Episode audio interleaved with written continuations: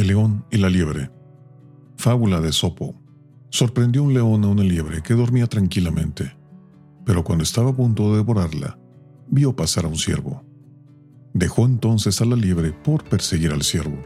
Despertó la liebre ante los ruidos de la persecución y no esperando más, emprendió la huida.